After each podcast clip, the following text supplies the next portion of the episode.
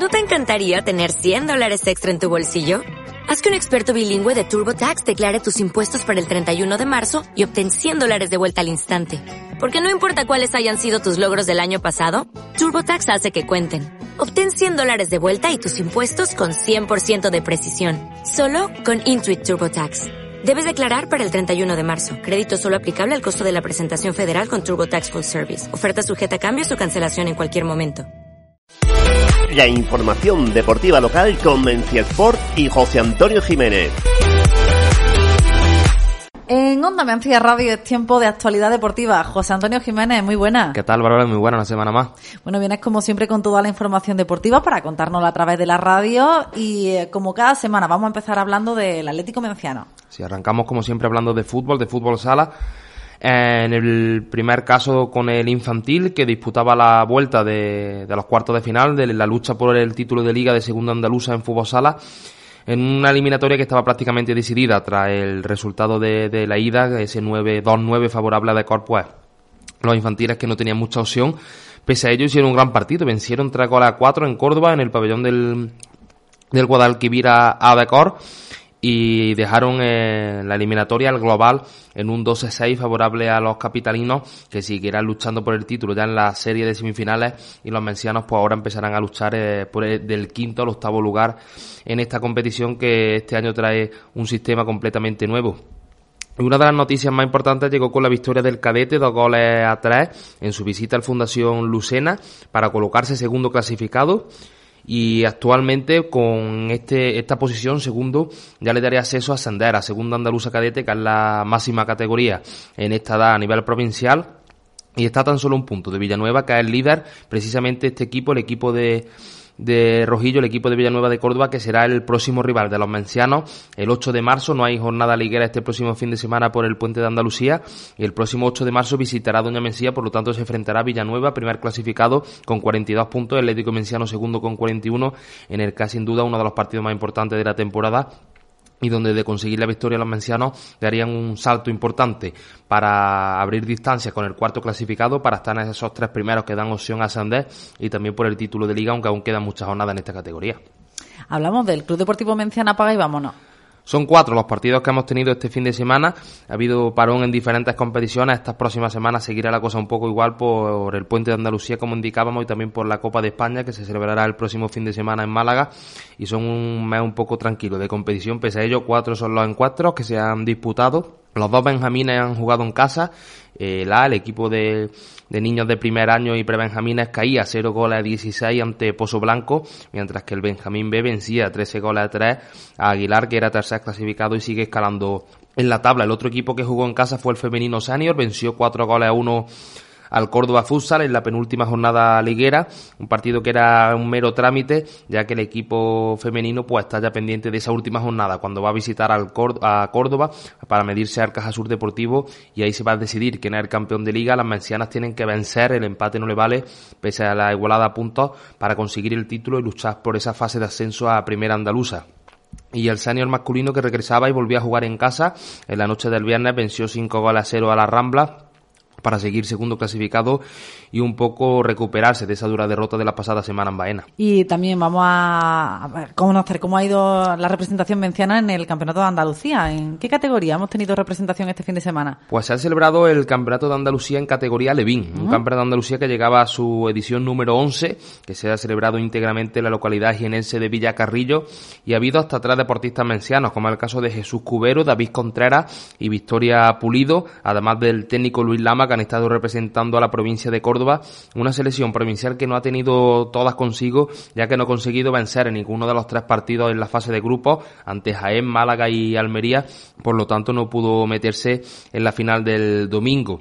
Pese a ello, Jesús Cubero ha sido el jugador más destacado, sin duda, de la selección con tres goles. También David anotó uno, siendo dos grandes referencias, sobre todo de carácter ofensivo para el combinado provincial. Y Victoria Pulido, la guardameta, pues también estuvo muy acertada y salió de inicio los tres partidos disputados por el combinado provincial Alevín, que cierra sin su, su temporada tras varios meses de entrenamiento. También lleva ya varios meses de sesiones de entrenamiento la selección cordobesa Benjamín, donde tenemos otros tres mencionados. En este caso son Manuel Lama, José Antonio Mesa y Rafael Jiménez, que llevan desde el mes de octubre entrenando con, con el equipo Benjamín. Ya sí se han quedado los 12 cordobeses, los 12 deportistas que van a representar a nuestra provincia en el próximo campeonato de, de Andalucía. En este caso se va a celebrar el, a mediados de marzo en Guadix. En esta localidad va a coger el campeonato y ahí vamos a tener a otros tres deportistas mencionados que seguro que va a ser lo posible para que la selección cordobesa pueda alzarse con el título andaluz.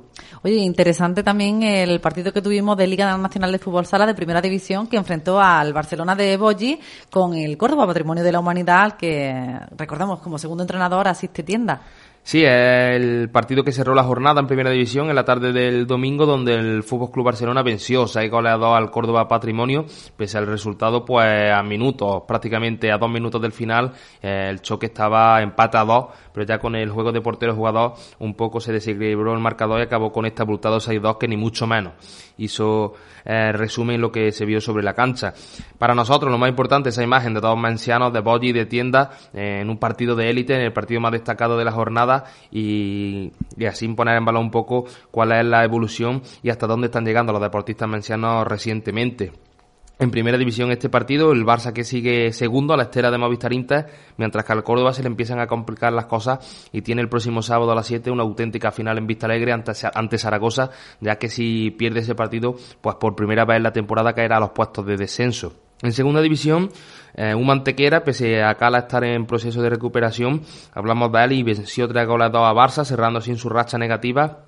Una racha negativa de la que no sale Mengíbar, que cayó cuatro goles atrás ante colista, ante los madrileños del Riva, está ya a 10 puntos del playoff de ascenso, muy complicado se le pone la cosa al equipo rojillo.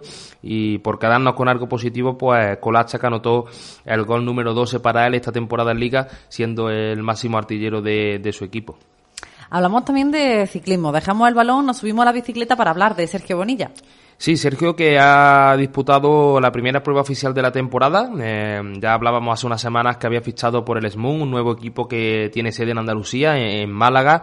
Es complicado tener este tipo de estructura en nuestra tierra. No acaban de lanzarse las ayudas públicas, las instituciones, sobre todo también los patrocinadores, que son los que dan nombre y, potencial a este tipo de equipos. Pero este año en Málaga sí se ha formado un equipo más que interesante en categoría élite y sub-23 y ahí eh, se ha enrolado este curso Sergio Bonilla, que ha disputado el vigésimo primer memorial Manuel San Roma, una prueba que también está dentro del circuito de la Copa de España, que se celebró en Almagro tanto el sábado como el domingo con dos etapas de 105 y de 154 kilómetros. En la primera de ellas, pues Sergio que estuvo en el pelotón, que llegó con el pelotón a la fase final, donde se le ajustaba mucho más sus características, ya que finalizaba el sprint, aunque no pudo entrar entre los primeros clasificados. En la segunda ya una etapa más rompepiernas, con diferentes puertos de altitud, pues en este recorrido Sergio no se desenvuelve tan bien y cayó a los puestos traseros, pero pese a ello buenas sensaciones en esta primera toma de contacto oficial para Sergio con su nuevo equipo y también con las primeras pruebas oficiales del año, ya con el mes de febrero arranca la temporada ciclista que se extenderá prácticamente hasta noviembre. Va de que un equipo malagueño, ¿él va hasta allí para entrenar o puede entrenar en esta zona? Pues en este tipo de categoría suele entrenar de diario solo con algún compañero de la zona o de otros clubes de Castro, de Baena, donde hay ciclistas de este tipo de nivel y luego cada dos semanas o mensualmente pues los fines de semana se realizan diferentes concentraciones y tanto el director del equipo como todos los deportistas o ciclistas pues se juntan para ya trabajar cosas o estrategias de equipo también en gimnasio dado que eh, uno de los hándicaps positivos que tiene es que el patrocinador principal del equipo es un centro de alto rendimiento que está situado en Málaga y también es de, ayuda para los ciclistas. Pero sí, eh, un poco la dinámica de entrenamiento es esa. A diario se entrena en solitario con compañeros de la zona y luego por los fines de semana sí se concentra todo el equipo en Málaga o en diferentes zonas de Andalucía con el director y, el cuerpo técnico y ya ahí sí se desarrolla un poco más otro tipo de táctica y de fórmula de entrenamiento.